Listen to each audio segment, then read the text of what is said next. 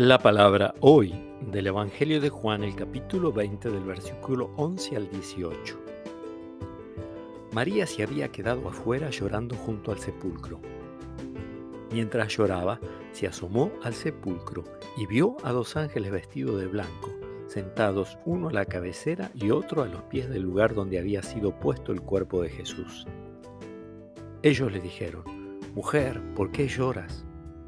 María respondió, porque se han llevado a mi Señor y no sé dónde lo han puesto. Al decir esto se dio vuelta y vio a Jesús que estaba allí, pero no lo reconoció. Jesús le preguntó, Mujer, ¿por qué lloras? ¿A quién buscas? Ella pensando que era el cuidador del huerto, le respondió, Señor, si tú te lo has llevado, dime dónde lo has puesto y yo lo iré a buscar. Jesús le dijo, María. Ella lo reconoció y le dijo en hebreo, Raboní, es decir, maestro. Jesús le dijo, No me retengas porque todavía no he subido al Padre.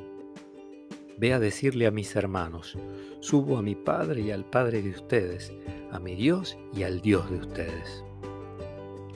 María Magdalena fue a anunciar a los discípulos que había visto al Señor y que Él le había dicho esas palabras. Palabra del Señor.